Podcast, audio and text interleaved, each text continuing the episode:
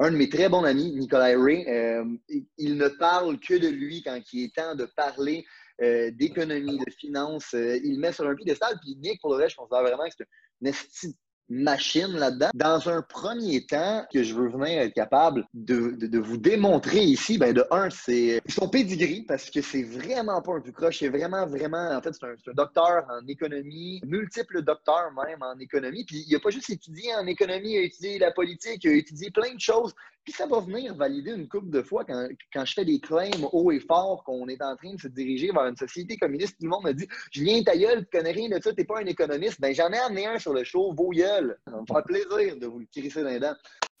Hey, what's up, guys? Vous écoutez Growing the Pack. Je suis votre animateur Julien Bournival, puis si vous êtes ici, c'est parce que vous avez compris une chose. Un autre niveau est possible. Un autre niveau de vie spirituelle, relationnelle, émotionnelle, financier. Un autre niveau est possible et c'est votre devoir d'essayer d'y accéder. Maintenant, vous pouvez continuer à blâmer votre boss, la lune, les étoiles si vous voulez, mais il a rien qui va changer tant que vous déciderez pas de changer. Let's fucking get it! Hey, what's up, guys? Bienvenue à un nouvel épisode de Growing the Pack aujourd'hui. Euh, premier épisode de 2021 Against the Odds avec un invité vraiment spécial que, que j'ai vraiment hâte de vous présenter. Dans le fond, euh, on, a, on a des amis en commun. En fait, un de mes très bons amis, Nicolas Ray, euh, il ne parle que de lui quand il est temps de parler d'économie, de finances. il met sur un piédestal. Puis Nick, pour le reste, je considère vraiment que c'est une machine là-dedans. Quand il met quelqu'un sur un piédestal dans ce genre de domaine-là, c'est pas un tout croche. Puis euh, on, avait, on avait échangé un peu ensemble euh, sur les réseaux sociaux, puis on avait eu des bonnes discussions, c'est ça qui nous a donné le goût de faire le podcast aujourd'hui pour moi, le podcast, c'est comme trois objectifs différents. Dans un premier temps, euh, ben, c'est against the odds. je veux encore être capable de vous montrer que ben, la mentalité de victime du Québec, ben, ça n'a pas rapport. Tout le monde qui a réussi quoi que ce soit dans la vie a eu des embûches. Tout le monde a réussi contre toute attente, puis il n'y a pas d'exception à cette style de règle-là. La deuxième chose que je veux venir être capable de, de, vous démontrer ici, ben, de un, c'est son pedigree, parce que c'est vraiment pas un tout croche, c'est vraiment, vraiment, en fait, c'est un, docteur en économie, euh, multiple docteur même en économie, puis il n'a pas juste étudié en économie, il a étudié la politique, il a étudié plein de choses. Puis ce que je trouve intéressant, c'est que souvent le monde, il s'attarde à un domaine d'études, puis après ça, ben, euh, ils n'ont pas nécessairement de compréhension du restant de l'écosystème. J'ai vraiment l'impression que notre invité aujourd'hui, il, il y a une compréhension globale de tout ça. Puis ça va venir valider une couple de fois quand, je fais des claims haut et fort qu'on est en train de se diriger vers une société communiste. Tout le monde me dit Julien, ta gueule, tu connais rien de ça, tu n'es pas un économiste. Ben, j'en ai amené un sur le show, vos gueules. Hein? Ça me faire plaisir de vous le crisser dans les dents. Fait euh, c'est les deux choses que ça va servir aujourd'hui. Fait aujourd'hui, on a Christian Bordelot. Je peux t'appeler Chris, hein? Yes. Ça va, Julien?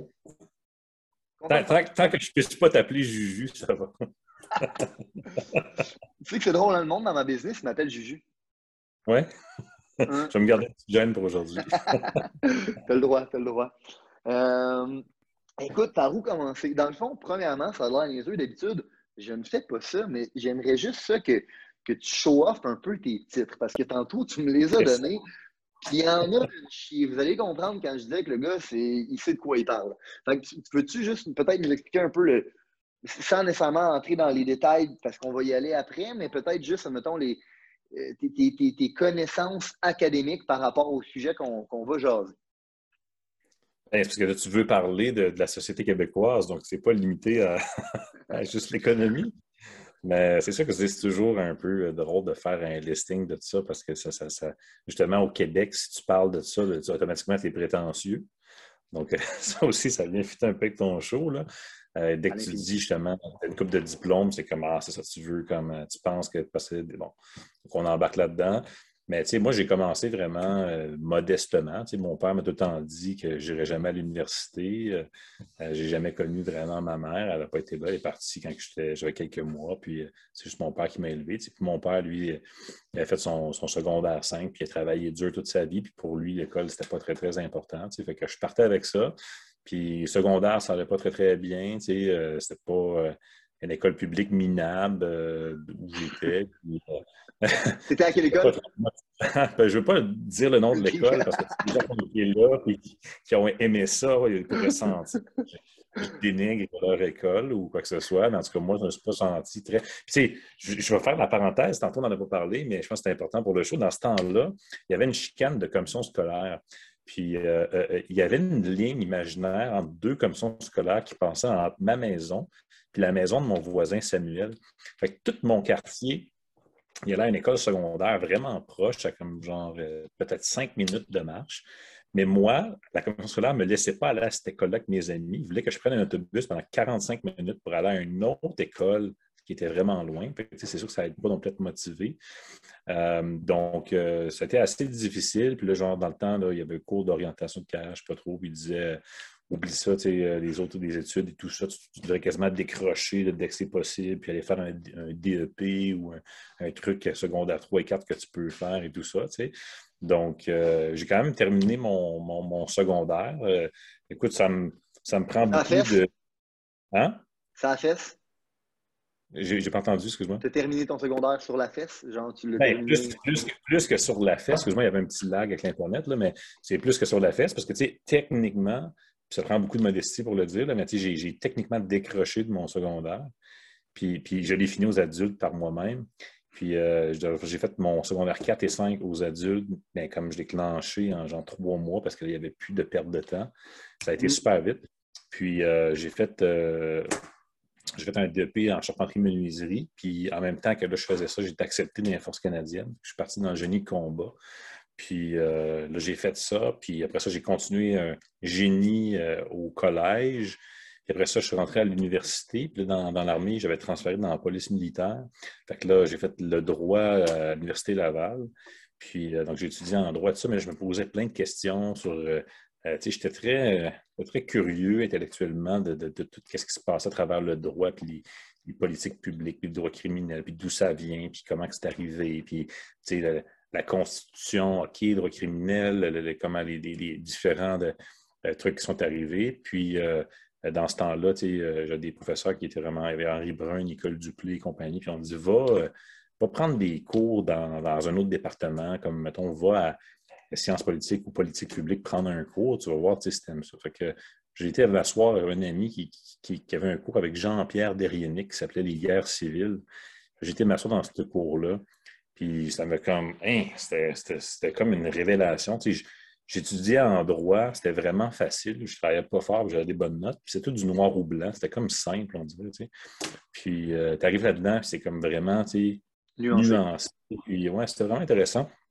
Puis je me rappelle de ce prof-là, lui, il était un Français, puis euh, il disait aux gens là, allez lire des livres et vous argumentez lui, ça n'intéressait pas tes arguments. Tu étais comme étudiant, tu n'étais vraiment rien.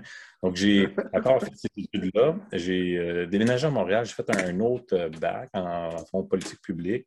J'ai fait une maîtrise en politique publique avec euh, Denis Saint-Martin. Mon mémoire avec lui. Lui, il avait travaillé dans le temps pour Paul Martin et tout ça.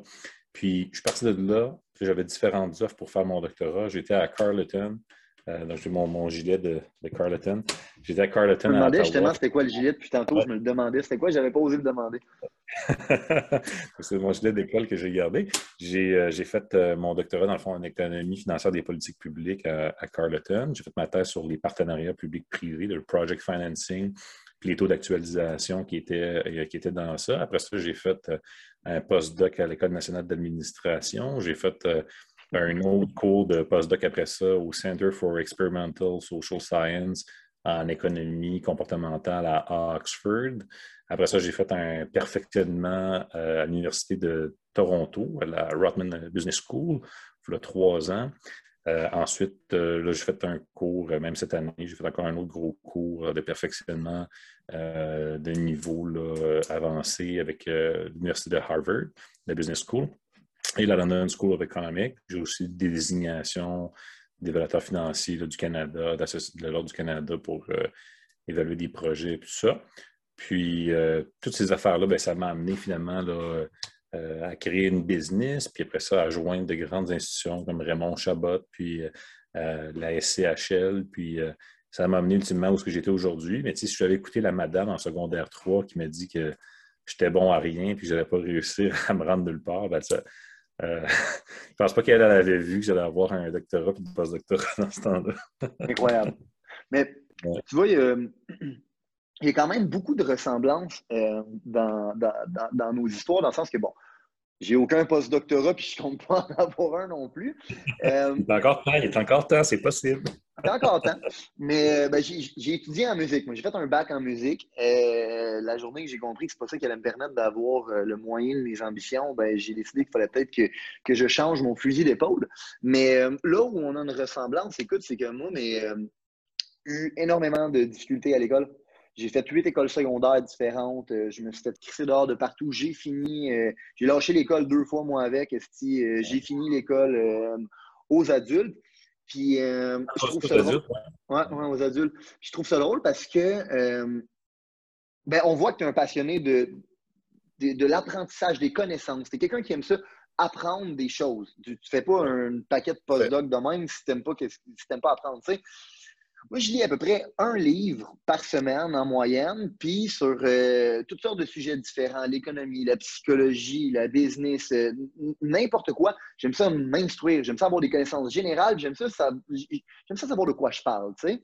Puis je trouve ça quand même fou qu'un système qui est supposé d'éduquer les gens a mis de côté deux kids qui pourtant sont des grands curieux qui, sont, qui ont la soif de connaissances. Moi, ça me décrit. J'ai une haine un peu contre le système d'éducation, mais que, comment tu vois ça?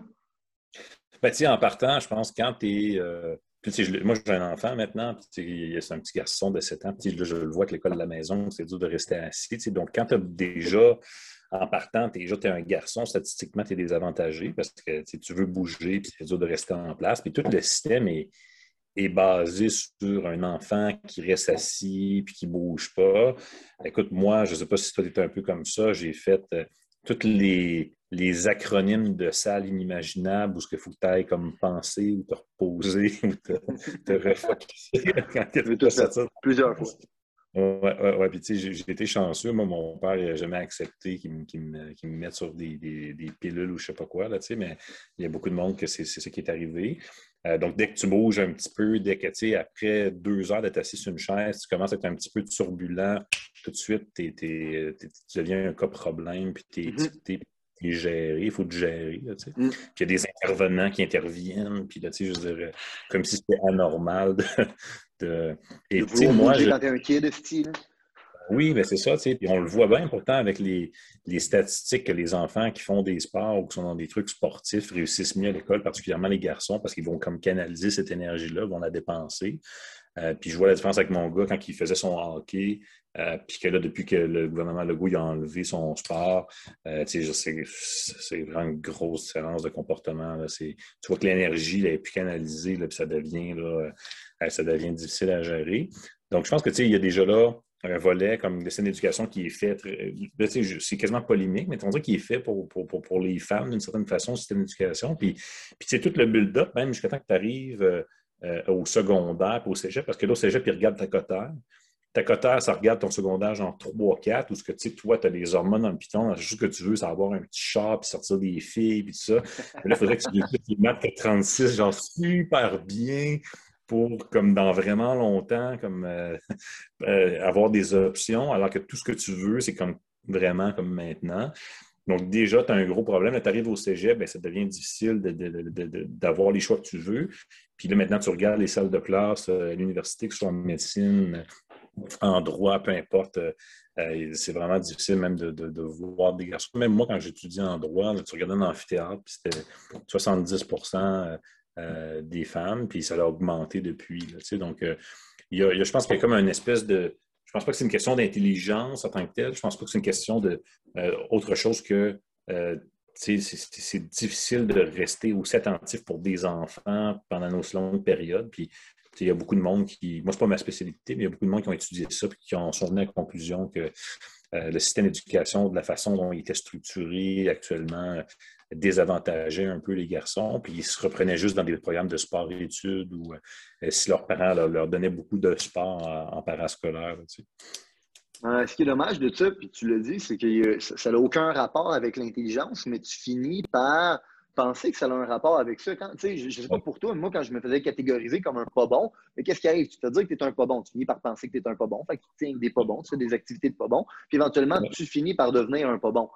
Moi, j'ai. En tout cas, c'est. Tu peux, tu peux, puis, tu peux, puis la tentation de, À un moment donné, je ne sais pas si toi tu l'as vécu, mais maintenant dans ta vie, tu sens qu'il y a comme une espèce de deux chemins. Tu t'en vas vers le côté obscur de la force. Tu t'en vas on dirait que moi, je pense que qu'est-ce qui m'a sauvé, c'est d'avoir euh, d'avoir été dans l'armée, puis ça m'a comme amené vers l'autre côté. De, de c'est recadré? Oui, ça m'a, vraiment recadré, ça m'a vraiment encadré et recadré. Ça m'a comme canalisé aussi euh, euh, ces énergies-là. Parce que moi, je suis rentré de bonne heure. J'avais, mon père avait dû signer pour moi, j'étais jeune, puis ça m'avait amené comme vraiment dans une direction où j'ai pu canaliser. Tu, tu sautes en bas d'un hélicoptère, et tu tires en haut par là, puis tu cours les paraxacs, puis ça t'a ça, ça, a comme brûlé cette espèce de, mauvaise énergie-là. Ça l'a canalisé, donc c'est très, très bien. Mais c'est pas tout le monde qui a cette chance-là. Moi, j'avais vécu vraiment la drop entre le moment où je jouais beaucoup au hockey, puis j'ai arrêté de jouer parce que là, mon père, avec son travail, avait des issues qui a fait en sorte que c'était comme, comme plus capable de me, de me setter et tout ça. Puis euh, ça a vraiment affecté, je pense aussi. Puis là, je le vois avec Elliot. Fait que j'espère que euh, les enfants vont avoir la chance de recommencer bientôt leur sport. J'espère euh, la même chose que toi. Mais oui, pour répondre à ta question, moi aussi, à un moment donné, il y a eu un Y. Puis, tu sais, je t'en parlais un peu à la discussion qu'on avait avant le podcast. Puis, by the way, si la discussion qu'on a eue avant le podcast est. Si celle qu'on a sur le podcast est 10% de ce qu'on a eu avant, ça va vraiment être trippant. Je pense que le monde va vraiment aimer ça. Mais euh, moi, justement, ce Y-là que j'ai rencontré un jour, ça a été la base de mon mindset de you know what? Dans le fond, it's all on you. Genre, j'aurais pu vraiment mal virer. Puis j'aurais pu décider que je suis une victime. Puis j'aurais pu, dans le fond, aller là. Mais en fait, j'ai décidé à un certain moment donné de, you know what, je vais prendre responsabilité sur où est-ce que je suis. Puis si je suis pas heureux de, qu'est-ce que, de, la personne que je suis, j'ai juste à moi changer, moi, ma personne. Puis éventuellement, ben, je vais changer ma vie. Fait que, moi, ce Y-là, ça a été le, le fondement de tout ça. Mais euh, la raison pour laquelle euh, je, t'ai invité, ah oui, c'est vrai, tantôt j'avais dit, il y, a, trois raisons aussi. La troisième raison pour laquelle je t'ai invité, qui est celle que, j'ai hâte qu'on parle, c'est euh, que tu avais écrit un article pour Le Devoir. c'est pour Le Devoir que tu l'avais envoyé. Et puis, ils ne l'ont pas ils l'ont pas, ils l'ont pas publié. Puis moi, je t'avais dit, bro, moi, je serais prêt à payer pour qu'on publie ça. puis je pense que la meilleure façon, en fait, de pouvoir le partager à mon audience, tout le monde que je connais, c'est que justement, on, parle de ce sujet-là. La fameuse crise du logement que, dans le fond, bon, je connais mes croyances là-dessus, puis ceux qui me, me suivent le connaissent aussi. Selon moi, c'est inexistant. C'est un faux problème qu'on est en train de créer. On n'est vraiment pas en train de se concentrer sur la bonne place. Mais encore une fois, quand je dis ça, moi, je ne suis pas un économiste, puis je suis un cadre, ça ne sert à rien de me parler. Fait que j'aimerais ça avoir le point de vue de docteur économie, ben, là-dessus, tu as 100% raison. C'est un, en fait, tous ceux qui sont sur le terrain actuellement euh, euh, savent que l'élection municipale s'en vient et que là, évidemment, euh, Québec solidaire, Projet Montréal, tous les groupes, les organismes, etc., s'activent pour créer un enjeu imaginaire qui, alors que les taux d'inoccupation sont deux fois plus élevés qu'ils ne l'étaient un an et demi passé, où il n'y avait pas de crise qui méritait juste toute cette attention-là. Aujourd'hui, il y aurait une crise inimaginable, mais les taux d'inoccupation ont doublé. Donc, si tu prends une pause juste pour assimiler l'information, les taux d'inoccupation ont doublé, mais il y aurait une crise aujourd'hui qu'il n'y avait pas un an et demi, deux ans, alors que les taux d'inoccupation étaient deux fois moins élevés. Donc, tu sais, on voit comme un certain opportunisme, un certain timing électoral, puis les gens sur le terrain, puis j'en connais d'ailleurs qui sont là en train de, s'exciter, euh, euh, euh, créer ça évidemment dans un contexte. je pense que c'est peut-être le, ce qu'on appelle en anglais le dead cat bounce de Valérie Plante. Donc, il restera ça à voir. Mais c'est une chose qui est certaine, c'est que la crise de la façon dont on veut l'expliquer, puis les, remèdes et les causes qu'on veut lui attribuer, c'est purement politique et idéologique. Ça n'a aucun fondement d'un point de vue économique ou quoi que ce soit. Puis, tu sais, ça, de toute façon, je ne le dis pas juste à titre de euh, j'ai étudié, etc. Je dirais, avant de faire le travail que je fais aujourd'hui, j'étais à la Société canadienne d'hypothèque et de logement, euh, le fondateur du Centre d'excellence sur le financement de l'habitation, le premier euh, spécialiste d'utilisation du financement de l'habitation à la SCHL. Donc, j'étais là avant, pendant et après la stratégie nationale sur le logement de 40 milliards. j'étais dans le triumvirat de la Banque du Canada de finances. Donc, je sais aussi empiriquement euh, qu'est-ce qui se passe puis comment que ça se passe. Et, c'est certain qu'il y a beaucoup, beaucoup de, politique actuellement dans ça. Dans le fond, tu as, effleuré le sujet, mais pour nos auditeurs qui n'ont aucune idée de quoi on parle, c'est quoi la crise du logement? C'est quoi qui attribue à la crise du logement? C'est quoi ce nouvel enjeu-là électoral? un des problèmes, c'est que ça dépend à qui tu parles.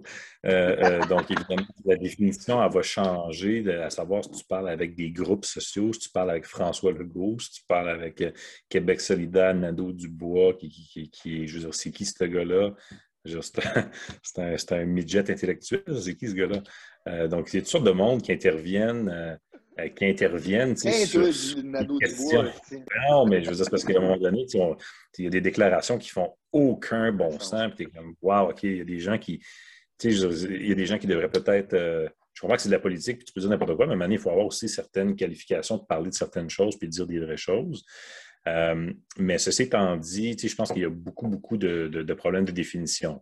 Dans l'article que je voulais faire pour le devoir, d'ailleurs, j'ai publié régulièrement dans le devoir dans le passé Là, soudainement, cet article-là ne passe pas, donc euh, je ne sais pas pourquoi, mais euh, j'ai même peaufiné ma formule au fil des années. Pourtant, ça ne fonctionne pas. Mais euh, je pense que le point de départ, c'est de, définir ah. c'est quoi? si on prend souvent, le point de départ qu'on prend, on dit on prend un dictionnaire, prenons le Larousse, c'est incontesté. Le Larousse, même si tu veux faire de la politique, c'est le Larousse. Donc, OK, donc le Larousse, on ouvre le Larousse. Donc, c'est quoi une, une, crise? Euh, donc, on peut regarder ça. On peut regarder ensuite la définition de d'autres façons, mais je pense que, à la base, c'est-à-dire qu'il y a une insuffisance de quelque chose. La crise du logement, c'est-à-dire qu'il n'y a, a, pas assez de logement, ce qui fait en sorte que euh, des gens qui devraient pouvoir se loger et qui veulent se loger et qui méritent de se loger ne peuvent pas se loger. Donc ça, ça serait une crise du logement. Moi, à mon sens, euh, une crise du logement, ce n'est pas euh, le fait que je recherche un 4,5 ou un 5,5 à Montréal, dans le meilleur code postal à 350, 450 dollars, et je n'en trouve pas. Ça, ce n'est pas une crise du logement. Là. Je veux dire, euh, la réalité, c'est que je veux dire, des, des, des, des grands 4,5 puis des 5,5 à 500 pièces. Euh, euh je veux dire, c'est des prix de 1983. Euh, tout augmente, les assurances augmentent, tout augmente, et puis ces prix-là ont augmenté. Donc, ça, c'est. Il y, a un premier problème qui est de quoi qu'on parle dans la, dans la crise du logement? Est-ce qu'on parle de la qualité des logements? Parce que, tu sais, un logement euh, euh, euh, à un certain prix qui a de l'air d'une dompe versus un condo locatif quasiment avec des vitres trempées puis toutes sortes de, trucs avec du quartz. Est-ce qu'on parle de la même chose? Puis quand tu payes, tu, payes pour une expérience de vie aussi. Tu ne mm-hmm. vis pas dans la même affaire. Donc, premièrement, il faut être capable de comparer des pommes avec des pommes, puis regarder qu'est-ce qui se passe à, ce niveau-là. Une fois qu'on est capable de faire ce ménage-là, on pourra peut-être le faire ensemble tantôt. Là, il faut regarder qu'est-ce qui fait en sorte que il n'y en a plus assez des logements à 500 pièces d'une certaine façon. Donc là, on peut regarder ça, puis pourquoi, puis trouver c'est quoi la réponse à la, situation. Mais c'est sûr que, toutes choses étant égales par ailleurs, les prix augmentent et vont continuer d'augmenter parce que la population augmente et, Montréal est une ville qui de plus en plus de gens euh, veulent aller, ben, comme Toronto, comme Vancouver. Et Montréal se dirige vers un endroit où New York était dans les années 80-90, d'une certaine façon. Euh, puis on écoutait des épisodes de Friends. Euh, puis je me demandais, moi j'habite à Québec, puis j'écoutais ça. Puis je me disais, comment ça se fait qu'ils sont cinq adultes d'un 5,5 à New York, tu sais, dans la trentaine. Ils ont, même des bébés, puis sont encore en... Mais parce que, tu sais, je veux dire, le prix de l'appartement est très cher, donc il faut que tu fasses de la colocation. Plusieurs pays européens, les gens sont dans du multigénérationnel. Donc, tu sais, nous aussi, il faut... Est-ce que lorsqu'on parle de la crise de logement, est-ce qu'à un moment donné, on va accepter qu'il va y avoir de la colocation? Puis qu'on s'en va dans cette direction-là parce qu'on a des taux d'immigration euh, qui ont même été relevés par le gouvernement Trudeau qui sont à des niveaux historiques d'immigration. Donc, il y a énormément de gens qui s'en viennent ici. Tout le monde s'en va dans ces villes-là. Donc, à un moment donné, ben, je veux dire, les, logements qu'il y a au centre-ville sont de plus en plus prisés, toutes choses étant égales par ailleurs. Puis si, en plus de ça, tu ajoutes le fait qu'on n'en construit plus beaucoup, toutes choses étant par ailleurs, ben il y a un problème de supply and demand, basic economics. Donc, euh, tant et aussi longtemps qu'on ne s'attaquera pas à ça, euh, ben, on parle de n'importe quoi, puis on parle de rien. Donc, tu peux, tu peux mettre des tu peux mettre des registres, tu peux faire n'importe quoi. Ça ne va rien changer au fait que tu as une immigration à un niveau inégalé tu as des problèmes de transport qui augmentent sans cesse et tu as le fait que, euh, je veux dire, tu t'en sors pas, il n'y a pas assez de logements sur le marché, donc qui ne s'en construit pas assez en raison des interventions des gouvernements avec l'ancienne régie du logement, le tribunal, puis l'amortissement, puis la fixation des loyers, puis toutes ces choses-là qui sont pro-locataires, qui font en sorte qu'il n'y a pas d'incitatif d'en construire des nouveaux logements à cette gamme de prix-là. Ensuite, on pourrait discuter pourquoi vas-y, vas-y, vas-y. Vas pas à 500 qu'à 1400 mais c'est une réalité qui est factuelle et inéluctable. Mais vas-y, explique. Creuse. Ben, Creusons. Je veux dire, la, réalité, puis c'est, ça, on ne se fait pas d'amis en disant ça, mais c'est une réalité qui euh, est un peu sur le principe assurantiel. Je veux dire, la façon qu'on fait de l'assurance, c'est qu'on discrimine. Lorsque j'étais à la SCHL, on discriminait sur certains, sur certains euh, critères. Ça peut être ta cote de crédit, ça peut être euh, est-ce qu'on pense que la maison elle est trop chère par rapport à ton code postal, etc. en matière de prêts bancaires, souvent les institutions vont aussi discriminer sur ton code de crédit. Est-ce que tu as déjà fait faillite, par exemple, dans ton passé? On va regarder ton comportement passé. En matière assurantielle, on va regarder est-ce que tu as eu beaucoup d'accidents, as-tu eu beaucoup de réclamations? Quel type de véhicule tu veux conduire? Ah, une Civic rouge, OK. C'est pas la même chose qu'un Corolla taupe. Pourtant, tu es même personne. il y a toutes sortes de choses que les gens qui sont habitués de faire du risk-based pricing vont regarder. Et ils ont du big data, puis ils ont des hordes d'économistes avec des, toutes sortes de doctorats qui vont regarder ces chiffres-là. Si ce n'est pas juste qu'ils ont Watson ou un genre de Deep Blue de IBM, qui vont dire, ben c'est une réalité que lorsqu'on regarde des Honda Civic rouges, il y a plus d'accidents que des Corolla taupe. Donc, on va charger plus cher parce qu'on veut faire des profits. Donc, ça, c'est une réalité économique qui est là. Quand on arrive dans le marché du logement, la discrimination... Je vous en prie. Siri nous écoute. Euh, donc, euh, désolé, euh, je ne sais pas pourquoi ça, ça fait ça. Donc, la réalité, c'est que lorsqu'on arrive dans le, dans le logement, euh, on discrimine aussi. Donc, les, locataires vont faire des enquêtes de crédit. C'est normal. C'est normal. Vont demander des références. Il y a encore une certaine discrimination là qui va se poursuivre. Il y a une certaine discrimination qui est permise par le cadre réglementaire, en cas de crédit, euh, référence, etc. Il y a d'autres types de discrimination qui ne sont pas permis, donc que ce soit euh, le sexe, l'origine ethnique, etc. Mais le problème qu'on voit, c'est que dans le marché, le prix hein, d'un loyer euh, est une variable explicative, donc une variable indépendante, très importante de la performance locative du asset sur une durée de temps déterminée. Donc, qu'est-ce que ça veut dire? Autrement dit, si je loue des logements en général à 1300, 1400, 1500 dollars, la clientèle que je vais attirer pour louer ces logements-là, elle est moins risquée hein, mhm. que la clientèle à 300, 400, 500 dollars. Parce qu'à 300, 400, 500 dollars, euh, je ne sais pas comment le dire politically correct, mais tu as toutes sortes d'énerguments là-dedans. Fuck le politically correct, il n'y en a pas ici. Ben, écoute, tu as, du je suis une désignation professionnelle, il faut faire attention, là, parce que c'est comme tout le monde. Mais je veux dire, il y, a, toutes sortes de monde qui, qui, gravitent dans cette, euh, dans cette, disons, strate économique-là. Et tu as plus de saccage, tu as toutes sortes de patentes qui t'arrivent, tu te fais voler tes électros, tu as plein de problèmes, ils ne te payent pas, le crédit n'est pas bon, toutes sortes d'affaires. Alors que si tu es à 1400, tu n'as pas ces problèmes-là.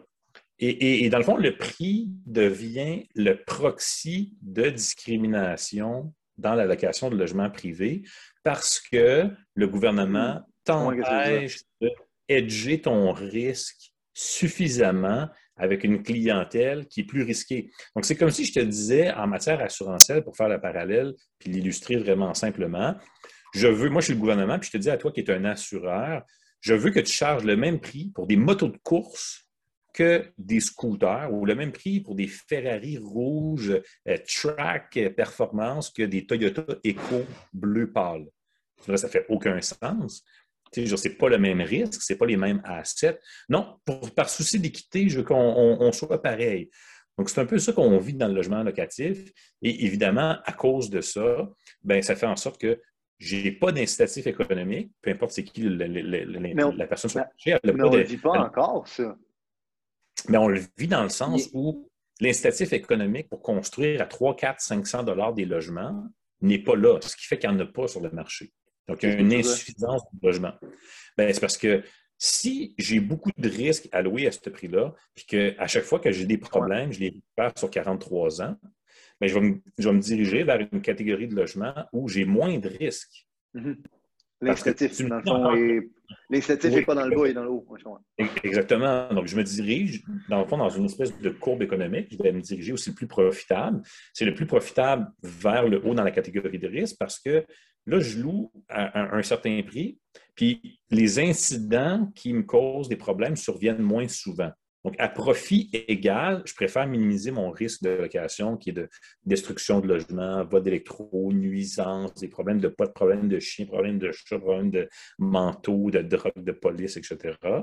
Donc, problème d'aller à la régie, perdre du temps à la régie, de battre avec le monde à la régie. À 1400, 1500 tu vis ça très rarement. À 500 passe tes journées à régie au, TAL maintenant. Mm. Donc, qu'est-ce que les gens vont faire? Ils vont se déplacer vers un spectrum où ce problème-là est moins, est moins présent parce que ce n'est pas rentable. Ce n'est pas rentable de le faire. Donc, ça, c'est à cause que le gouvernement t'empêche de pricer ton asset correctement. Si le gouvernement se retirait complètement de cette équation-là économique et laissait les gens fixer le prix du loyer, le prix du loyer serait fixé à un niveau qui permettrait d'être loué, de hedger ce risque-là, et les locataires deviendraient indifférents par rapport à la clientèle qui loue les logements. Puis justement, s'il n'y aurait pas toutes les régulations, justement, comme tu parlais tantôt, de quand que tu vas à la régie du logement, puis à quel point on, protège le mauvais euh, locataire, ben, probablement que tu n'aurais pas besoin de te hedger autant dans ton Exactement, mais, mais, plus que, plus que c'est. Oui. oui. C'est ça, c'est parce que plus que c'est difficile pour toi de te protéger parce que l'État donne des protections spéciales euh, aux locataires, mais plus que toi, tu vas vouloir faire deux choses. Plus que toi, tu vas vouloir augmenter ton prix de loyer pour te protéger, on t'empêche de le faire. Donc, tu vas te diriger vers d'autres produits locatifs qui sont plus rentables et où tu as moins de problèmes. Donc, c'est ce qu'on voit dans le marché. Il y a un déplacement vers euh, des produits qui sont plus high-end avec des prix qui sont plus élevés puis il y a une sous-production, dans le fond, de loyer qui serait moins cher, qui pourrait quand même être produit pour la simple et bonne raison que ce n'est pas économiquement rentable de le faire. Et pourquoi ça ne l'est pas? En raison du cadre de politique publique qui est mis en place par le gouvernement. D'où le pourquoi je suis un fervent fan du capitalisme et du libre marché. Parce que là, on a une preuve à quel point, dans le fond, ils ont créé un problème qui, comme tu as dit tantôt, n'est pas vraiment une crise, mais ils l'ont créé à travers de la réglementation et de la régulation. Puis, ils veulent régler le problème qu'eux-mêmes ils ont créé à travers plus de régulation et de réglementation. Tout à fait. Ben, il y, a deux choses là-dedans. C'est quoi tu proposes, tu sais? Ben, c'est parce que là, si on regardait, mettons, justement, on était dans un épisode de Friends euh, euh, à Montréal, ils mm-hmm. tournent l'émission, Là, il y a juste Jennifer Aniston qui est seule dans son 4,5. Là, elle se plaint qui est trop cher. Euh, donc là, il y a aussi un ajustement dans le sens où actuellement, les prix des loyers, même si tu as des loyers à 1400, 1500 pièces, 1700 pièces, s'ils sont 3-4 dedans, il n'y a aucun problème. Mais c'est ça qui se passe dans toutes les grandes villes ailleurs. Donc là, on est comme les seuls ici qui disent, non, c'est une famille par logement. Mais les grandes villes, tu veux habiter dans le centre-ville de New York, euh, puis tu as des revenus modestes, ben, tu es en colocation ou tu n'es pas là. C'est aussi simple que ça. Mm. Donc là, il faut arrêter de se plaindre. C'est tout le temps de la victimisation, tout le temps victime des autres. Il faut arrêter ça. Donc ça, c'est le premier volet.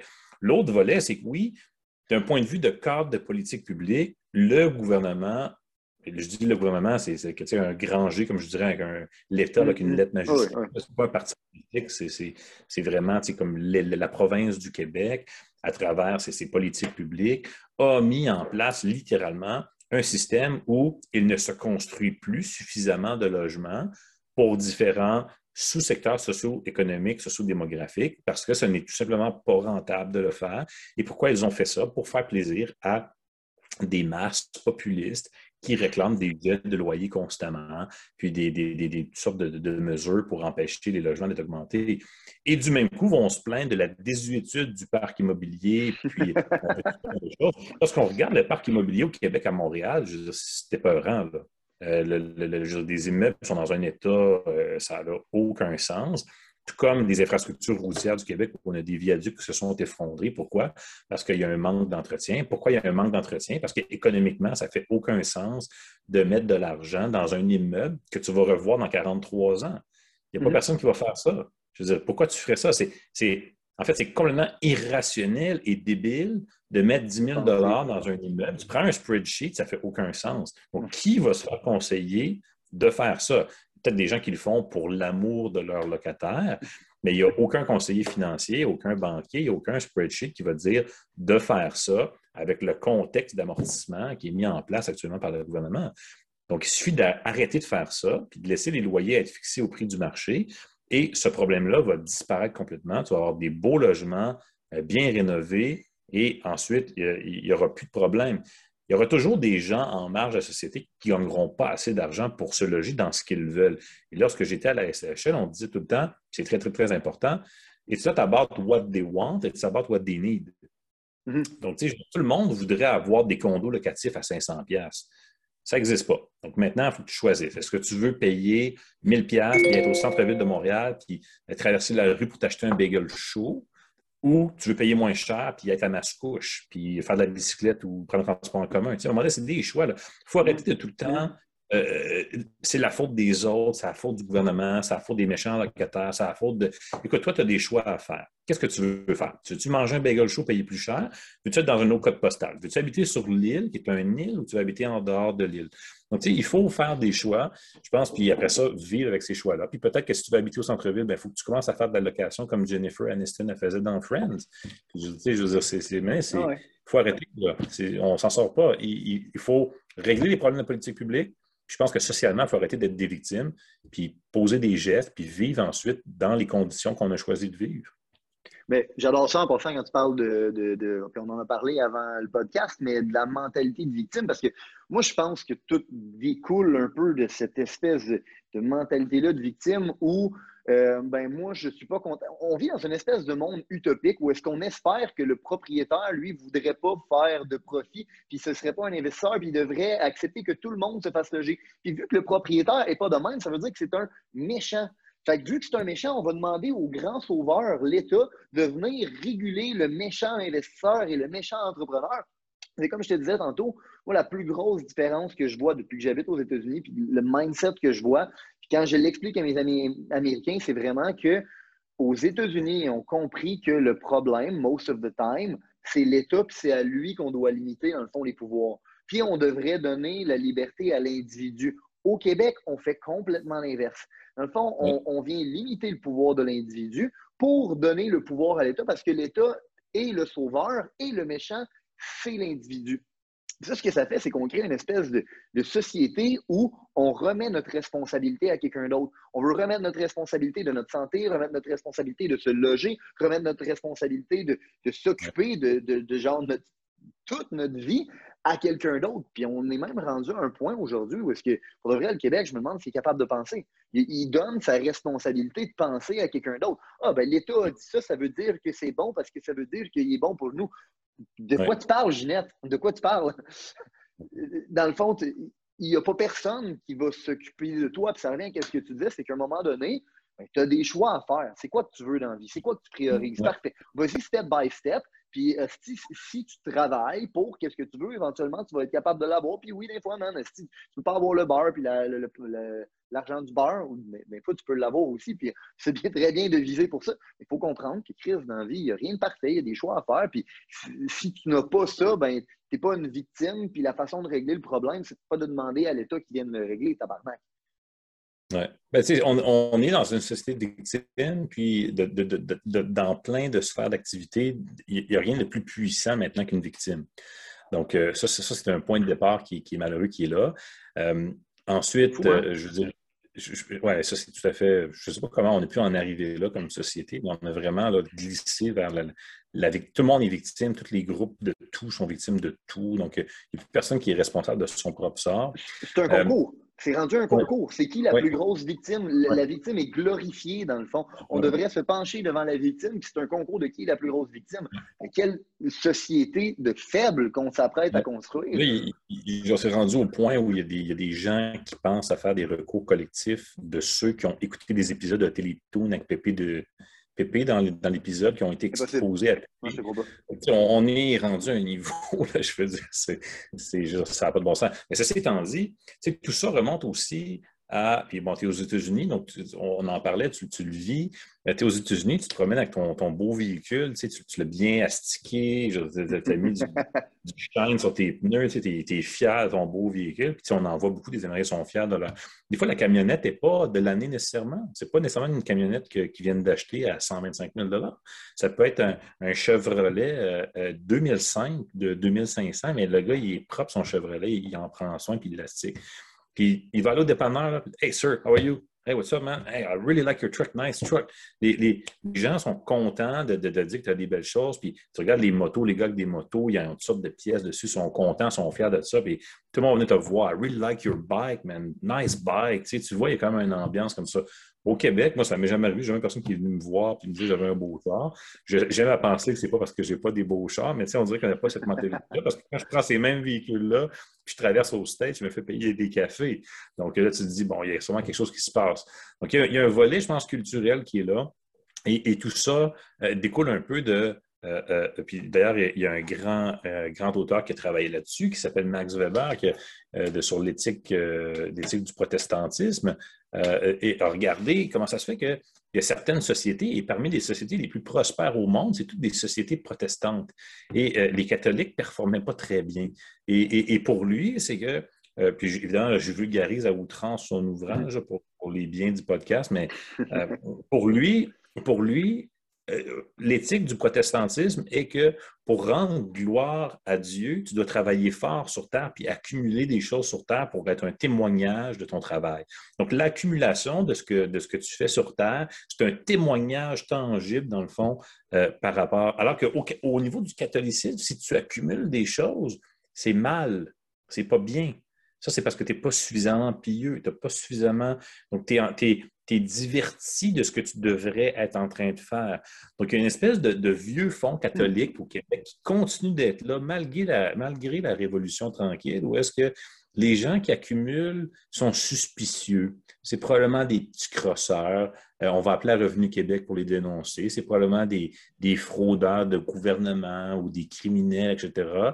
Ou, encore pire, c'est des vantards ou des fendants. Ça, c'est des. Ça, je te dis, un beau char, check-les, le prétentieux qui a un beau char. Donc, jamais qu'on va aller lui dire qu'il y a un beau char. Donc, on a cette espèce de culture-là au Québec qui est, qui est vraiment toxique. Puis moi, j'habite à 10 km de l'Ontario. Puis quand je traverse en Ontario, c'est complètement différent.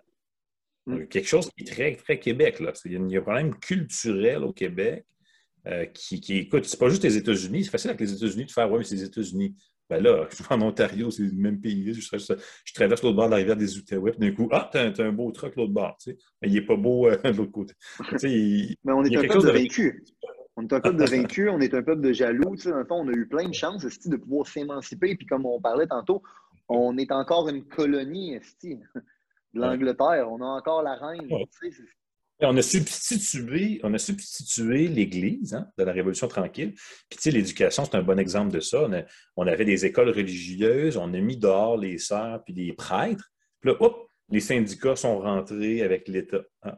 Donc, on a remplacé le, crucifix par une photo du premier ministre du moment. Et puis là, maintenant, c'est l'État. Donc, on a confié, on s'est comme euh, déchargé comme individu de nos responsabilités, puis on a transféré ça à l'État. Que ce soit pour la gestion de nos personnes âgées, hein, qui sont gérées par l'État dans des CHSLD, que ce soit pour la, gestion de nos petits bébés qu'on met dans des CPE gérés par le gouvernement. Puis on le voit même au niveau des donations pour les universités. La philanthropie, hein, euh, et il y a des grandes études qui ont été démontrées que la philanthropie, elle diminue corollairement avec l'implication de l'État. Donc, lorsque l'État s'implique, ben, on n'a plus besoin de faire de philanthropie. Euh, aux États-Unis, il y a beaucoup, beaucoup de philanthropie. Euh, dans le monde anglo-saxon, il y en a beaucoup. Même à l'Université McGill, à Montréal, les anglophones donnent beaucoup à l'université, mais les francophones ne donnent pas à leur université parce qu'on compte sur l'État. On a une éducation qui est supposée d'être gratis. Donc, on compte sur pour faire son, mandat d'éducation gratuite. Donc, euh, c'est vraiment quelque chose de culturel qui, est nocif pour le Québec. Puis, tu sais, on l'a vu avec l'entrepreneuriat. Ça ne fait pas très, très longtemps que l'entrepreneuriat est devenu euh, quelque chose de, bien ou de, correct. Euh, encore, il n'y a pas très longtemps, il n'y avait pas d'entrepreneurship de Beauce. les concours au Québec, bon, c'était petit et pas très. donc là, vraiment, ça commence à venir, mais ça, ça, ça a pris beaucoup de temps. Là. J'aime vraiment ça quand tu dis qu'on a remplacé, euh, dans le fond, euh, l'Église par l'État, mais c'est vraiment ça qui s'est passé. Dans le fond, on a juste changé le costume du berger, mais on, a, on, est encore dans la bergerie, là. on attend encore le call du berger pour nous dire où aller. Ben, en fait, tous les matins, des millions de Québécois se, rassemblent devant le berger, qui est François Legault, pour écouter la messe des annonces covidiennes. Donc ça, ça se poursuit. Mon Dieu, j'aime l'analogie, puis mon Dieu que c'est ça. Mais c'est fou ce que, ce que ça crée comme, comme société de, se déresponsabiliser comme ça. Puis, tu sais, moi, à un certain point, je me dis, c'est euh, tellement nocif, mais c'est tellement facile à vendre comme pitch, parce que c'est toujours vendu sous la prémisse de on va s'occuper de toi, on va te donner des choses gratuites, ah, ben dans le fond, euh, si tu réussis pas dans la vie, ce n'est pas de ta faute, c'est la faute de X, Y, Z, mais donne-nous ton, donne donne ton pouvoir, puis, nous, on va s'en occuper de toi. Je trouve que c'est un pitch qui est, très facile à vendre. En tout cas, c'est un pitch beaucoup plus facile à vendre que notre, pitch, nous, qui est genre, ben, it's all on you. Fait que si t'es pas content, ben, bat-toi le cul, même, puis tu devrais prendre responsabilité à 100% de ta vie. Mais la question que je me pose, c'est, parce que moi, plutôt, on le sait, finalement, économiquement parlant, c'est complètement stupide, puis ça ne marche pas. De donner nos responsabilités à l'État, c'est pas, pas, pas, compétitif, c'est comme la SQDC, mais c'est le seul pocher. Il n'y a pas le droit d'avoir d'autres pochers au Québec. pourquoi il a besoin d'être compétitif, lui? Mais va, dans le fond juste en Alberta, puis euh, c'est débile les produits qu'ils ont et les services qu'ils donnent parce que justement, il y a, un marché. Fait économiquement parlant, c'est stupide qu'on donne notre, euh, notre pouvoir et nos responsabilités comme ça à l'État, puis qu'on centralise les pouvoirs à l'État. Fait qu'à un certain point, je me dis, bon, soit que tu es vraiment confus pour accepter ça, ou tu es vraiment hypocrite pour le vendre comme pitch. Je me dis, à quelque part, le monde, comme les Gabriel Nadeau-Dubois de ce monde, sont pas stupides. Ils savent c'est quoi que ça crée, ce genre de choses-là. Fait que c'est quoi l'intérêt de vendre ce genre de pitch-là? D'être hypocrite de même parce que, parce que j'ai tendance à dire. Ouais. Ben, ils ne sont pas incompétents, ils sont hypocrites. Ben, parce que là, je pense que c'est sûr qu'il y, a beaucoup d'hétérogénéité là-dedans, ne serait-ce que dans le secteur de la politique. Donc, tu sais, dans le secteur de la politique, si tu vas chez Québec solidaire, tu as des idéologues dogmatiques convaincus. Euh, et, puis, tu as aussi des opportunistes politiques qui tentent d'amener le parti plus. Donc, tu sais, il faudrait quand même tout démêler qui est qui là-dedans. Mais, une chose qui est certaine, c'est que euh, la plupart des gens euh, normalement, lorsque tu es sain d'esprit, tu essaies d'éviter la dissonance cognitive. Donc, tu te regardes dans le miroir, tu considères que tu es une bonne personne, euh, bon an, mal an. Donc, la plupart des, personnes, qui, si tu te regardes dans le miroir et tu te dis, ah, je suis vraiment une mauvaise personne, tu devrais aller consulter, tu probablement une bonne Ça va mal. Donc, les gens tentent d'éviter la dissonance connective. Et, peut-être la seule chose que euh, euh, Karl Marx a, dit qui avait un peu de vérité d'une certaine façon, c'est Ideas stem from material practices. Hein? Donc, lorsque tu es si tu es une personne qui, euh, qui bénéficie des programmes, ben, tu vas dire que l'intervention gouvernementale, c'est vraiment bon. Mm. Hein, donc, dans la, pratique, c'est que je reçois des programmes, donc IDEA. Ben ça, si tu es quelqu'un qui ne bénéficie pas des programmes, tu vas probablement dire que c'est pas bon. Empiriquement, comment on regarde ça? Regardez une carte électorale aux États-Unis. Regardez qui, qui vote républicain. Des gens qui sont ruraux, euh, qui n'ont pas besoin de l'État. regardez qui, qui vote démocrate et qui veulent plus de programmes. C'est du monde dans des villes qui vivent aux mamelles de l'État? Donc, le, ton besoin de recevoir des services va en grande partie dicter ta position. Ce n'est pas parfaitement vrai. Il y, a des, républicains en ville, il y a des démocrates à la campagne. Bonnement, malin, c'est un peu ça. Euh, euh, puis les politiciens connaissent ces affaires-là très, très bien. Quand ils font des redécoupages électoraux, comme ici dans la circonscription de Pontiac, ils ont été chercher une bonne partie urbaine pour étouffer euh, le rural, de sorte ce que les conservateurs ne puissent plus jamais gagner la circonscription. Donc, il y a toutes sortes de petits jeux aussi comme ça. une chose qui est certaine, empiriquement, en économie comportementale, on le sait, les incitatifs sont importants. Donc, qu'est-ce que l'État fait lorsqu'il intervient? Il enlève des incitatifs. Et c'est sûr que comme individu, si je te donne le choix, tu as deux choix. Soit tu peux courir par toi-même, je ne vais jamais t'aider d'aucune façon, ou essaye, puis si tu n'es pas capable, je vais t'aider. Ben, c'est beaucoup plus rassurant d'aller avec la façon gouvernement-maman, la maman caillou qui va t'accompagner pour réussir. Tu es sûr de réussir versus peut-être que tu vas échouer. Donc, l'individu, lui, si tu lui donnes le choix, il va préférer le confort, il va préférer des programmes sociaux, recevoir des, PCU, des remboursements de ci, de ça. Et, alors que de faire une entreprise, de se lancer en affaires, de risquer, c'est pas évident. Ça, ça, demande plus de courage. Euh, donc, si j'ai le choix de ne pas risquer, je vais probablement le faire. Puis d'une certaine façon, c'est presque rationnel. Tu L'être humain est paresseux de nature. Et, je te donne un choix où tu n'as pas besoin de. C'est un peu comme si tu prends un animal, tu lui donnes le choix. Soit tu peux aller chasser pour manger, ou voici un bol bien rempli à tous les soirs. L'animal plus fou non plus, il va, manger dans le bol. Est-ce qu'il va avoir le goût d'aller chasser lorsqu'il sait qu'il y a un bol? Assez rapidement, tu vas l'apprivoiser, puis euh, il va perdre ses instincts. Donc, nous, d'une certaine façon, c'est un peu ça qu'on vit. C'est un peu dramatique, comme je l'ai dit, là, pour le. Non, c'est ça. C'est ça. Un peu croustillant. J'essaie de rendre ça un peu croustillant, des théories économiques qui peuvent être très, très plates.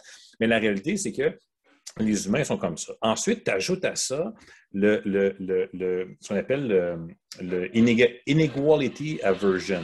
Et ça, dans les expériences, qu'est-ce qu'ils font? C'est qu'ils appellent ça le dictator's game. Donc, euh, ils vont prendre, euh, par exemple, un montant d'argent, je vais dire, mettons, 100 dollars pour ceux qui ne connaissent pas l'expérience.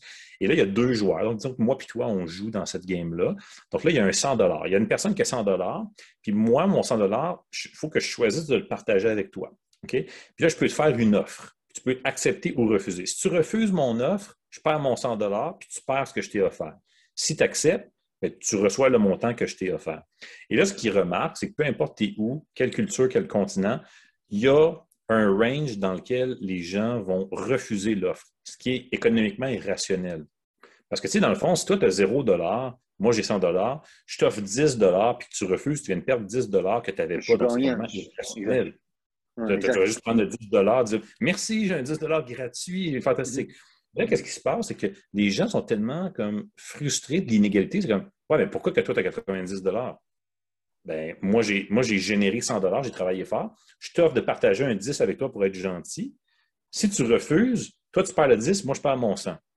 Et là, il y a une quantité astronomique de gens qui refusent l'argent. Donc, ah, ça commence à accepter autour de 30, 35, 40. En bas de ça, ça refuse. Donc là, il y a une question à se poser aussi dans notre psyché humaine, c'est dire à quel point que on est prêt à punir les autres. Parce que littéralement, quand tu refuses le 10, tu me punis 90. Tu me punis parce que je ne t'ai pas assez donné gratuitement de l'argent. Et dans la vraie vie, mais c'est vrai, mais dans la vraie vie, tu peux le voir avec les gens qui appellent à Revenu Québec. Je pense qu'il y a je pense qu'il y a deux voitures, les pas. les gens vont être prêts à essayer de créer des problèmes pour te mettre des embûches parce que toi, tu réussis trop, puis ils ont l'impression que tu aurais dû leur en donner plus à eux. Et comment est-ce qu'on fait pour aller chercher cet argent-là? Le gouvernement, maman, on hausse les taxes, on hausse les impôts. Il faut aller en chercher plus dans tes poches que tu aurais dû me donner. Mais ça, c'est ancré dans notre psychologie Euh, puis c'est, ça va même, ils font des expériences avec des chiens pansés sur des bananes, puis des pommes, puis écoute, les chiens pansés se chicanent de la même façon. Puis c'est à peu près les mêmes index de séparation. ils donnent trois noix, tu en gardes sept, puis ils jouent à ça avec les animaux. Les humains, c'est des expériences un peu la même chose. Donc, il y a des, choses dans nous qui sont très euh, égalitaires d'une certaine façon, mais le problème, c'est que ça, ça va à l'encontre de d'autres intérêts qu'on a à la performance qu'on peut mesurer aussi dans d'autres expériences. Par exemple, euh, si j'ai le temps, je ne sais pas si j'ai le temps, Julien, de... Oui, totalement, c'est continue, continue. Oui, tu sais, on... Ça me passionne en passant ces affaires-là. Imagine-toi quelqu'un qui, euh, qui, qui, a une machine, là, euh, les gens, peut-être des petites machines Kubota ou des tracteurs ou des petits cossins que tu peux louer là, chez Lupro, etc. Là, ils prennent des machines comme ça qui sont identiques, pareilles, sont flambant neuves. D'un côté, les personnes qui vont les utiliser pour faire une tâche qui est très claire, qui est très déterminée, c'est ce qu'on appelle des user payers. Donc, pour l'utiliser, il faut que tu payes. Donc, quand tu l'utilises, tu es affligé des dommages. Donc, si tu fonces dans des choses, tu brises la machine, il faut que tu payes. De l'autre côté, c'est comme des employés. Donc, c'est juste un user qui n'est pas exposé aux dommages de la machine. Évidemment, lorsqu'ils font des expériences, très rapidement, tu te rends compte qu'il y a une machine qui se dégrade très rapidement parce que les personnes ne font pas attention. Donc, le user payer fait toujours plus attention. On le voit en immobilier. Mm-hmm. Si on regarde des blocs l'hiver, il y en a qui ont des blocs, toutes les fenêtres sont ouvertes. Ah, eux autres, ils ne payent pas l'électricité, ces locataires-là. Ah, les fenêtres sont toutes fermées. eux autres, ils ont un compteur d'Hydro-Québec, puis ils payent l'électricité. Mm-hmm. Quand tu rentres dans des logements visités qui ne payent pas l'électricité, puis les fenêtres sont ouvertes, puis il fait moins 30, qu'est-ce que tu fais là? Ah, j'ai besoin d'aération dans le logement. Tu touches la plainte, elle chauffe dans le piton en bas de la fenêtre. Donc, ils ne sont pas exposés aux incitatifs. Donc là, c'est intéressant parce qu'on a comme une, une incongruité. D'un côté, on est extrêmement égalitaire, puis de l'autre côté, lorsqu'on est exposé à des incitatifs, on performe différemment. Sauf que c'est fatigant d'être exposé à ces incitatifs-là. Si le gouvernement te donne la choix de ne pas t'exposer à ça, tu vas tout le temps prendre le gouvernement maman parce que c'est plus réconfortant, c'est plus sécuritaire et ça vient assouvir ton désir égalitaire. Hmm. Vraiment intéressant. En passant, moi, je tripe sur des théories économiques comme ça.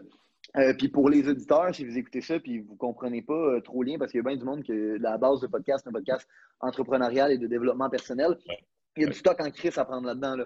Euh, moi, quand j'ai appris justement un peu plus sur les théories de l'incentive, que la, chose sur laquelle tu mets un incentive et la chose que tu encourages, ben, ça a changé bien des affaires dans ma business. Je me suis dit, hmm, si la seule chose que je mets un incentive dessus, c'est l'acquisition de nouveaux clients, c'est quoi que je suis en train d'envoyer comme message à mes gars? la seule chose qui compte, c'est de faire des ventes. La seule chose qui compte, c'est d'aller chercher des clients. je ne suis pas en train de leur montrer à travers un système que ce qui compte aussi, c'est de prendre soin du client. Fait que dans le fond, comment je fais pour créer des incentives qui vont être capables d'envoyer ce signal-là à mes gars dans ma business? Moi, cette théorie-là, elle a changé ma business et elle a changé bien les affaires dans mon mindset. L'autre affaire, tu disais, c'est euh, sur euh, le fait de payer le coût c'est avec. Puis moi, de la façon dont je l'avais exprimé dans ma tête, c'était euh, le monde qui sont propriétaires par rapport au monde qui sont locataires. Quelqu'un qui est propriétaire va toujours prendre plus soin de son bien parce qu'il est responsable de la perte potentielle et du plus-value potentiel. Fait quand tu es capable de rendre, en fait, rendre les gens propriétaires à un certain point de peut-être juste leur décision ou peut-être même une partie de la business, tu sais, comme ça, ça les rend plus responsables. Puis, ça, revient à ce qu'on disait au début, c'est que oui, on, laisse tomber notre ben responsabilité parce que ça vient avec un risque.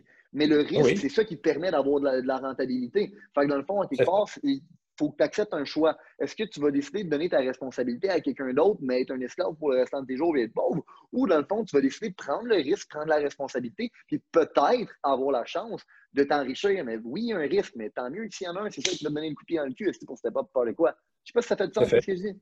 Ben, ça fait du sens. Puis, tu sais, la réalité, c'est que tu viens comme boucler la boucle, la boucle avec ça parce que, tu sais, lorsque justement tu es locataire, euh, bien évidemment, tu n'es pas un, user payer au sens de la comparaison qu'on vient faire. Mm-hmm. Donc, évidemment, tu, vas faire moins attention au logement. Tu sais, ah, le chien qui, qui raffine les planchers, wow, on s'en va dans deux mois. Donc, évidemment, il y a comme un, sais, je veux dire, même quand tu loues des véhicules, les compagnies de véhicules le savent très bien, puis ils te mettent un fee à la fin pour te recollecter mm-hmm. si tu n'as pas besoin du véhicule. Donc, ce euh, mm-hmm. c'est pas non plus quelque chose qu'on invente qui n'existe pas. Donc, c'est très, très bien connu. Donc, tu sais, ton locataire, lui, euh, il va agir comme ça. Toi, comme propriétaire, tu le sais par avance que ça va arriver. Donc, tu veux te hedger. le problème, c'est que le gouvernement t'empêche de te hedger. Mm. C'est ça le problème. Donc, on vient à ça encore. Ça reste que. Si, les locataires étaient tous comme super gentils, super bons, personne ne brisait rien, faisait attention autant que les propriétaires font attention à leur propre maison, tu n'aurais pas ce problème-là non plus dans le marché. Et comme il y a un problème incitatif, ça fait en sorte qu'il y a des comportements qui sont là. Ces comportements-là, ça ne me dérange pas. Je pourrais les hedger en augmentant un prix. Comme, tu sais, tu vas chez Lutech ou Lupro, là, louer la machine, là, ils ont déjà hedgé le fait que le gars qui est un user, il n'est pas payeur, fait qu'il plus la machine suffisamment cher. Il sait qu'elle va se briser cinq fois par mois, puis c'est pas grave, je fais du profit pareil. À cause de ça, je indifférent de te la louer à toi. Mm-hmm. Mais si tu m'empêchais de louer au prix que j'ai besoin pour me hedger contre mon risque de bris, je ne louerais pas ma machine. Mm-hmm. C'est aussi simple que ça. C'est ah, pas. C'est tout aussi simple que ça. Là, tu te ramasses avec une économie de marde puis tu crées de la pauvreté. exactement, exactement. Donc, à la fin de la journée, ceux qui euh, prennent des risques doivent être récompensés, sinon ils ne prendront pas de risques. Et malheureusement, ce n'est pas tout le monde qui, dans la société, même s'ils peuvent être récompensés, vont faire les efforts et le travail pour prendre ces risques-là. Donc, tu te retrouves avec une économie où tu n'as pas beaucoup de start-up, tu n'as pas beaucoup d'entrepreneuriat, tu n'as pas beaucoup de création de valeur. Tu sais, la réalité, c'est que 80% des emplois et plus au Canada, c'est des PME. C'est des petites moyennes entreprises qui ont parti mm-hmm. justement avec du monde qui se fait de bonheur le matin, qui travaille fort. Tu, sais, tu regardes la différence entre écoute, moi, je suis là aujourd'hui, je ne vais pas faire mon hypocrite. Quand j'étais au gouvernement, euh, je, faisais les heures du gouvernement, quatre jours semaine, euh, c'était 9 à 4. À 3 heures et quart, je regardais ma montre, qui me reste 45 minutes. Puis euh, j'embarquais dans mon char de chercher mon gars à garderie, puis je prenais mon Blackberry, je le mettais dans le tiroir pour la soirée. Tu sais, pas, les incitatifs n'étaient pas là. Je ne suis pas mm-hmm. moins une mauvaise personne ou une bonne personne qu'aujourd'hui, mais les incitatifs n'étaient juste pas là. Puis quand là, j'étais en business, ben justement, Nick va m'appeler à 9 h le soir, puis on se parle dans 45 minutes de business parce qu'on euh, a un incitatif à le faire. Donc, c'est une réalité que les entrepreneurs et les gens qui sont en entreprise euh, créent plus de valeur parce qu'ils travaillent plus fort. Puis pourquoi ils travaillent plus fort? Mais parce qu'ils ont, des incitatifs à le faire. C'est aussi simple que ça. Mais moi, ça me fait penser à un, euh, un post que tu avais fait à un moment donné, puis euh, tu avais dit, corrige-moi si je me trompe, c'est peut-être pas exactement les mots que tu avais utilisés. Tu avais fait un post très, très court en disant le système capitaliste, c'est celui qui fonctionne le mieux ou c'est le seul qui fonctionne parce que euh, il comprend la psychologie puis il est aligné, dans le fond, sur le comportement humain. Tu avais dit quelque chose dans ce genre-là, right? c'est vrai. C'est le système qui a le mieux représenté de l'histoire les forces et les faiblesses du comportement humain. Et, lorsqu'il a été pensé, on peut penser à Adam Smith, qui a, été quand même un des pères fondateurs de cette nouvelle façon de penser-là. Euh, on n'avait pas les connaissances qu'on a aujourd'hui en économie comportementale, qu'on a répliquées dans des laboratoires des milliers de fois partout sur la planète. Euh, mais force est de constater que c'est avec les connaissances qu'on a aujourd'hui, c'est le système qui euh, mappe le mieux les, comportements humains et qui permet la plus grande création de valeur de l'histoire de l'humanité qu'on n'a jamais connue. C'est une réalité purement factuelle, c'est pas politique, c'est un fait, comme le ciel ça crée, c'est le système qui crée historiquement le plus de liberté et de prospérité. C'est un fait inéluctable. Puis en ce moment, dis-moi si je me trompe encore une fois, je sais que je ne me trompe pas parce qu'on en a parlé avant le podcast, mais je rien que tout les mêmes. Cette guerre-là idéologique, dans le fond, en vrai, c'est la guerre idéologique entre les, les, les, deux extrêmes du capitalisme et du communisme. Puis plus qu'on donne de pouvoir à l'État, plus qu'on se déresponsabilise, plus qu'on migre tranquillement vers un système qui s'apparente plus au communisme. Ça fait. Ça fait. Ça fait. Dans, dans, pour pouvoir bien comprendre aussi tout ça, il faut avoir tout lu. Donc, euh, tu sais, j'ai lu autant euh, Karl Marx et euh, Staline jusqu'à. J'ai fait mon devoir de philo dans le devoir sur John Stuart Smith. Tu sais, je les ai tous lus. Et, et si tu lis euh, euh, parce que euh, n'importe qui qui va lire, tu, prends Karl, je Karl Marx, tu lis Karl Marx, tu pars déjà biaisé en lisant le livre, c'est comme c'est communiste, ça part mal. Tu sais. je pense que c'est plus vrai aujourd'hui que ceux qui ont étudié ça dans le temps où l'URSS était encore là, était une puissance. donc, il était un certain temps où les gens n'avaient pas nécessairement prédit un effondrement aussi rapide de l'URSS. Donc, tu lis Karl Marx à ce moment-là, tu peux penser que ça fonctionne. Tu dis, bon, voilà, l'URSS, Cuba, la Corée, etc. La Chine, encore un pays communiste aujourd'hui. Donc, euh, euh, si, tout le monde était parfaitement rationnel, le système, il n'y avait pas d'erreur, il n'y avait pas de friction, il n'y avait pas de noise, il n'y avait pas rien, bien, le système central de planification pourrait fonctionner. Hein. Donc, c'est l'espèce d'idée qu'il y a quelqu'un bienveillant centralement euh, euh, euh, pourrait comme tout distribuer les choses équitablement pour améliorer la performance. Donc, il n'y aurait jamais d'immeubles vacants, il n'y aurait jamais. Donc, on pense à l'immobilier. C'est vrai qu'il y a des immeubles vacants à Montréal, une espèce d'inefficience du capitalisme actuellement, d'avoir des immeubles vacants quand il y a du monde qui n'ont pas de loyer, mettons. Tu peux dire, ben, un système centralisé aurait comme mieux distribué ça, etc. Le problème, c'est que la réalité est bien trop compliquée, puis il y a plein d'erreurs, il y a plein de problèmes, il y a plein de problèmes d'information, il y a des transaction costs, toutes sortes d'affaires qui font en sorte que c'est impossible de planifier ça. Il y a des gens qui vont écouter des films où, dans un futur, en 2041, il y a une espèce de Skynet qui, lui, va être capable de faire ça. Et puis, je t'avoue que c'est un peu épeurant. Puis même Elon Musk a peur de ça. Mais tu sais, une espèce d'intelligence artificielle qui devient tellement puissante qu'on s'en remet à elle. Euh, et puis ça, c'est un peu apocalyptique. Euh, mais une chose est certaine, c'est que euh, d'un côté, il y a une vision très rationnelle qui fait en sorte que quand tu lis, mettons, les arguments du communiste, ça peut faire du sens d'une certaine façon. Et, de l'autre côté, une vision rationnelle aussi de l'économie. Donc, des deux côtés, on, a l'idée que l'humain est rationnel. Dans la vraie vie, il y a plein d'erreurs, il y a plein de problèmes. Et pour dealer avec ça, le système décentralisé, qui est le système libéral capitaliste, performe mieux que le système centralisé qu'est le communisme. Dans les deux cas, on veut gérer une économie. D'un mm-hmm. côté, c'est centralisé, d'un côté, c'est décentralisé. Donc, la décentralisation performe mieux. Là, qu'est-ce qu'on voit actuellement? Aux États-Unis, il y a une mouvance avec les démocrates. Au Québec, on le voit aussi avec Québec solidaire, etc. On veut se déplacer de la décentralisation vers la centralisation, le contrôle des loyers par le gouvernement, le registre des loyers par le gouvernement. On, on se dirige vers une centralisation sans être conscient des implications que ça a pour les incitatifs, qui sont importants, et qui mmh. expliquent pourquoi, par exemple, on n'a pas assez de logements sur le marché. Donc, le fait que tu tu veux centraliser davantage, ça ne va pas créer des nouveaux incitatifs pour créer des nouveaux logements. Ça va les réduire davantage, en fait. Amen. en passant, ça avec, moi, c'est une leçon qui m'a vraiment aidé en business. La décentralisation est plus euh, efficace dans le fond, je ne serai jamais, moi, assez intelligent pour être capable de tout gérer l'organisation. ce que je veux, c'est être capable de, décentraliser tout ça, puis de pousser la responsabilité le plus bas possible, puis laisser le monde euh, gérer leur crise de chaud. Puis la journée que j'ai décidé de faire ça, ben, euh, ma business est devenue euh, beaucoup plus autonome, beaucoup plus performante. C'est plus nimble, c'est plus nimble, ouais encore tu peux comparer, mettons, la prise de décision d'une entreprise comme la tienne qui est décentralisée avec euh, un gouvernement municipal ou euh, quelqu'un pour euh, respirer a besoin d'une approbation hiérarchique. Donc, c'est pas pour rien que au gouvernement, il n'y a rien qui se passe parce que personne ne peut rien faire. Donc là, il faut que tu escalades, tu escalades, tu escalades. Je veux dire, tu veux développer un, terrain vacant qui est entouré de terrains vacants sur des centaines d'acres, puis c'est des processus de 9 à 12 mois de, consultation en avis. Puis là, il y a des débats d'urbanisme qui sont emprisonnés dans des langages normatifs, restrictifs sur des terrains vacants. Quel type d'habitation peux-tu mettre sur un terrain vacant dans une zone vacante entourée de terrains vacants à une heure et demie d'un centre urbain? Puis il y a des débats d'urbanisme, puis c'est embourbé là-dedans. ça n'a pas de bon sens. Laissez donc les entrepreneurs gérer la patente. Laissez donc ben, créer la valeur euh, des C'est vacant. C'est vacant, ça fait 75 ans.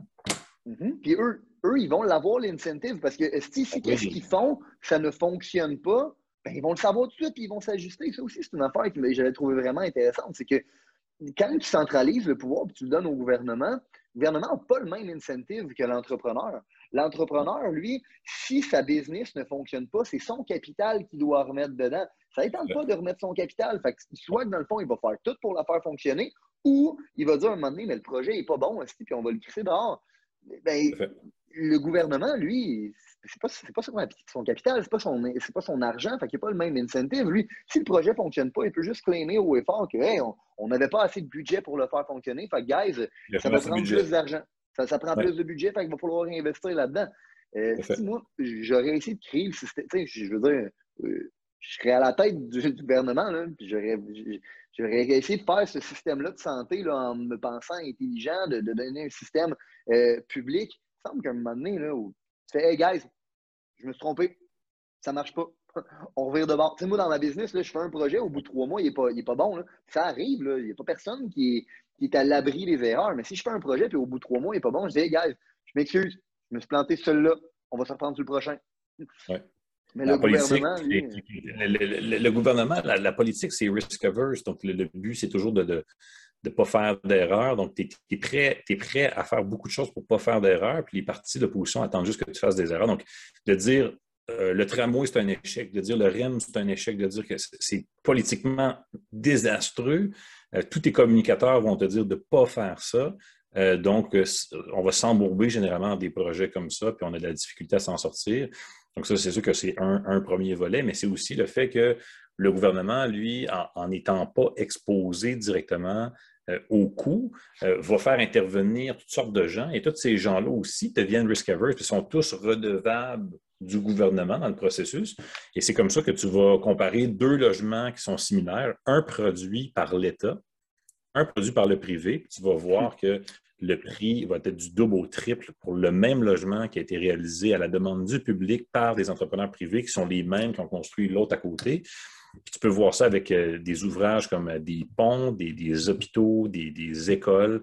Et euh, ça, a vraiment comme une, très, très grande importance dans le outcome que tu vas avoir. Mais si on ne s'en sert pas, il y, a de, la politique là-dedans. Puis euh, tu n'es plus dans un univers économique, tu es rendu dans un autre univers qui est de la politique électorale, au sens vraiment de, se préparer à être réélu. Puis, pour s'en convaincre, regardez l'état du marché des HLM. Regardez l'état des HLM. je ne sais pas, récemment, j'avais vu des statistiques sur le pourcentage de, vacances puis de délabrement. il y a des immeubles que ça fait 10 ans qui sont abandonnés et placardés des HLM que l'État a été incapable de gérer. Et la plupart des choses que l'État gère, c'est mal géré. C'est un des pires. En fait, le gouvernement Charret, avec Monique Jérôme Forget, mettait de l'avant une des, un des arguments les plus forts pour les partenariats publics-privés en disant que l'État était un extrême mauvais gestionnaire et que les PPP allaient permettre de solutionner ça en laissant le privé organiser, contrôler, construire, livrer et opérer des infrastructures. Donc, euh, euh ce n'est pas, pas des, fanatiques là, qui, disaient ça, c'était directement le gouvernement du Québec euh, qui a mis de l'avant des, PPP, puis qui en a mis partout, puis d'autres gouvernements partout dans le monde ont eu ces arguments-là aussi. Puis ensuite, il y aura eu des petits problèmes là-dedans aussi, puis on peut débattre des, taux actuariels utilisés pour les modèles économiques de ça, mais force est de constater que les, choses qui sont gérées par l'État sont, sont en général très, très mal gérées. Pourquoi? Parce qu'il n'y a pas d'incitatif. On vient toujours aux incitatifs, il n'y en a pas, mm. c'est tout. Mm. Ouais. Tu sais quoi, moi, la, plus belle conclusion, on dirait, que j'ai de toute notre discussion, puis en passant, merci euh, Chris, d'être venu. Ça me plaisir. J'espère que tu vas me réinviter, j'ai aimé ça. ouais, mais moi, en passant, j'adore des discussions de même. J'adore apprendre de monde compétent. Puis euh, j'adore le crisser dans, les dents de tout le monde qui me disait que je connaissais rien à ça. Fait que, euh, mais la plus grosse genre, révélation que, que j'ai de tout ça, c'est que souvent, on a tendance à penser que le chemin le plus rapide va être le chemin le plus facile. Tu sais, on a tendance à se dire Ah, ben, je vais donner mes responsabilités à l'État parce que ça a l'air d'être le chemin le plus facile, le chemin le plus rapide pour te donner qu'est-ce que tu veux. Mais en bout de ligne, le coût de tout ça finit par être que ça devient plus dur comme réalité que la réalité que tu aurais eue si tu avais choisi le chemin difficile de prendre responsabilité. Dans le sens que, tu sais, moi, c'est quand je te dis justement, le, privé va tout le temps être plus. Euh, ben, ben, oui, mais dans le fond, si on décide de donner ça au gouvernement, là, les logements, là, on se ramasse avec des logements qui coûtent plus cher. Fait qu'en bout de ligne, c'est qui qui le paye? Ben, c'est nous autres. Mais pourquoi qu'on le paye? Ben, c'est parce qu'on a décidé de donner notre responsabilité. Puis pourquoi? Parce qu'on pensait que ça allait être plus facile. Fait la place, si on déciderait de prendre toute responsabilité pour notre vie, pour la société, pour qui, pour qui on est, ben, au lieu de s'en remettre à une autorité supérieure, probablement qu'on prendrait des meilleures décisions pour nous. Oui, il y aurait du stress qui viendrait avec ça. Oui, il y aurait probablement plus de risques qui viendraient avec ça. Mais en bout de ligne, on se retrouverait tous à être plus prospères et libres. À fait. Ben, en termes de performance, fais juste penser à l'entraînement d'un athlète. Si tu entraînes Georges Saint-Pierre, tu le, tu l'entraînes-tu contre, des meilleurs ou tu, le prends par la main et tu le chuchotes? Donc, euh, il faut qu'il soit exposé hein, pour, euh, pour performer. Puis la performance, ça vient avec ça. Donc, euh, d'une certaine façon, le, gouvernement, plus qu'il est gros, plus qu'il prend de la place, bien, moins on est performant comme société. Puis ça, empiriquement, c'est une vérité qui peut se regarder à travers tous les pays de l'OCDE ou du G20 ou de. Tu peux regarder n'importe quelle statistique que tu veux, la, performance en termes de, productivité, puis même il y a même des études qui regardent le, happiness index puis tout ça. Une forte présence gouvernementale entraîne malheureusement des effets pervers. Donc, c'est une réalité malheureusement, c'est nous qui finissons par payer ça. Ben, c'est sûr que, tu sais, je veux s'entraîner, c'est pas facile. C'est facile. c'est comme s'entraîner, aller au gym, il faut se motiver. Puis à la fin de la journée, ben, tu as ce pourquoi tu t'es entraîné. Amen. Chris, j'apprécie vraiment euh, que tu sois venu, man. Euh, fait que, guys, c'est où qu'on peut aller suivre, euh, Chris? Ben, sur mrex.co. Donc, euh, on a le, tu peux aussi regarder sur euh, YouTube, marqué mrex. Euh, j'ai plusieurs shows qui roulent sur, sur le, canal de mrex. Débile. Bon, mais je te remercie, Chris. Si vous avez considéré que l'information, les principes, les valeurs qui ont été partagées aujourd'hui ont une certaine utilité dans la vie, vous allez non seulement vouloir appliquer les concepts, mais vous allez surtout vouloir les partager partager un ami, partager une connaissance, partager à quelqu'un qui en a besoin. Growing the Pack, c'est avant tout un mouvement qui grandit à travers les gens qui fait grandir. C'est un mouvement qui permet de créer les leaders de demain. C'est seulement grâce aux gens comme vous qui comprennent que le développement du leadership est notre plus gros enjeu qu'on va réellement faire avancer les choses. Je vous remercie pour votre temps. Let's grow the fucking pack!